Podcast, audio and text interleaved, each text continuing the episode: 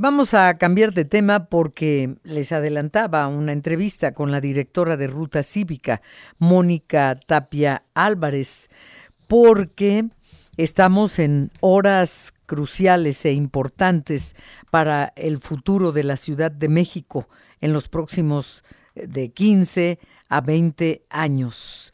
Se tiene que discutir, pero ha habido boicot de Morena porque no se ha dado el quórum necesario y se viven momentos decisivos de temas que a todos los habitantes de la Ciudad de México o a los que no habiten la Ciudad de México, pero que circulen por ella como millones de habitantes del Estado de México todos los días van y vienen, al igual que habitantes capitalinos allá al Estado de México, etcétera. Pero vamos a escuchar a Mónica Tapia Álvarez, es eh, del Colegio de México y directora de Ruta Cívica, que es una organización dedicada a hacer de las zonas urbanas espacios para todos, con inclusión, con igualdad. Hola, buenas tardes, Mónica Tapia Álvarez. Hola, buenas tardes, Adriana, ¿cómo estás?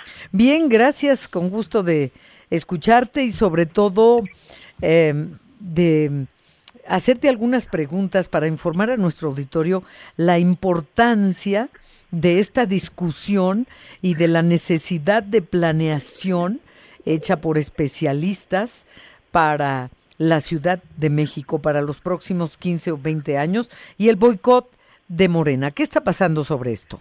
Sí, pues mira, Adriana, lo que sucede es que eh, siempre nos quejamos que la ciudad se expande mucho, que hacemos mucho tiempo de traslado de nuestras casas a nuestros centros de trabajo, de estudio, eh, y también pues que nos estamos quedando sin agua. Cada vez es más grave eh, como pues en, las casas, en, en, los espacios donde estamos, el agua escasea.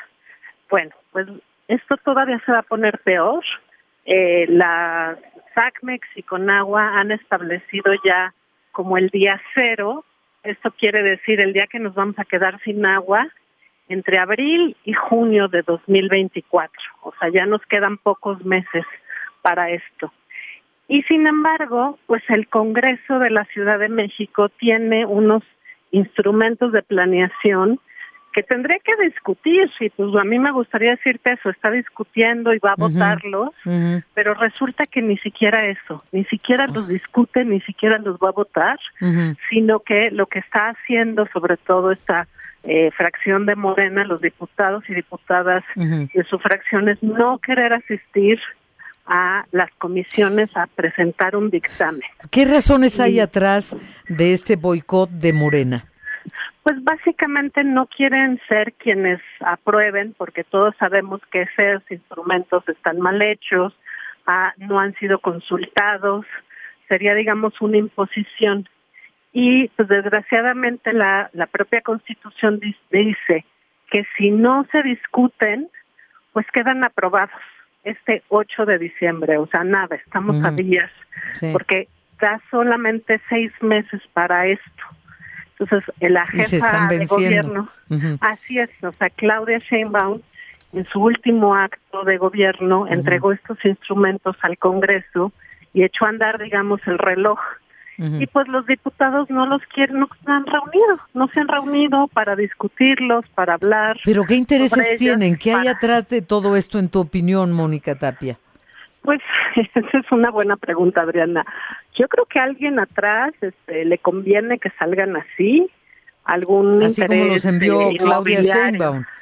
Así es, o sea, y, y la verdad es que nada más quieren pues que se aprueben, que se publiquen, ha sido también ya Martí Batres quien ha operado pues esto, que no se discuta, que no se debata y pues más bien eh, ellos ya se fueron de la ciudad, ya Martí en unos meses dejará eh, la jefatura, el tema es quién va a enfrentar los problemas pues que ya son los precandidatos, ¿no? Este pues Clara Brugada, Santiago Tabuada, Salomón Chertorinsky, creo que ellos habría que preguntarles pues qué opinan de esto, ¿no? Porque pues los muchos de estos diputados también se quieren volver alcaldes y pues será en su facultad después cambiar todos los usos de suelo, o sea, todos los terrenos de las calles de la ciudad tendrán cambios en los usos de suelo.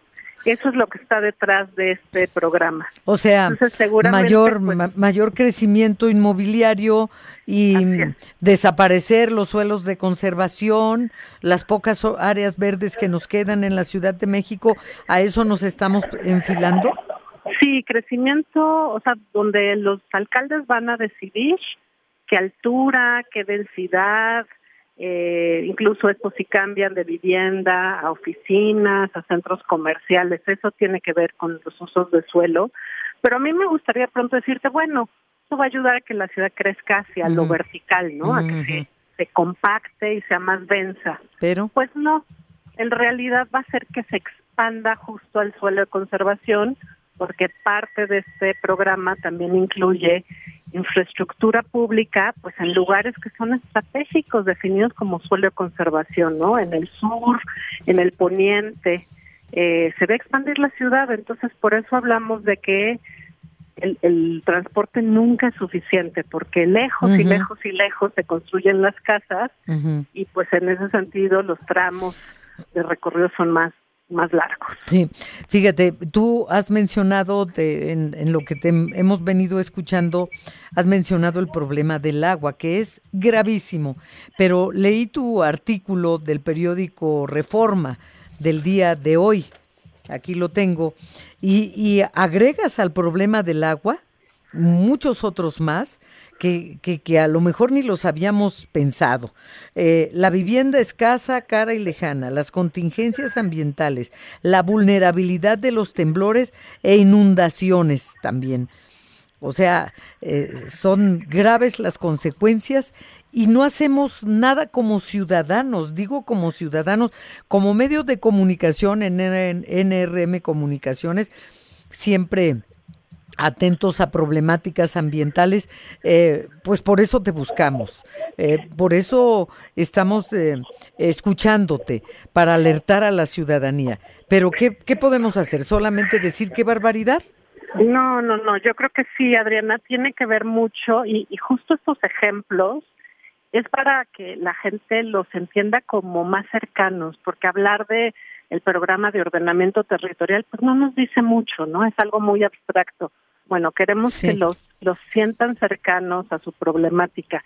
El tema justo, por ejemplo, de el, el, eh, los, los temblores, el atlas de riesgos, lo que se llama, es, es un ejemplo de estos, de unos instrumentos que nos ayudan a saber pues, dónde hay fallas, dónde es riesgoso vivir, dónde es más seguro. eh, y esto es público.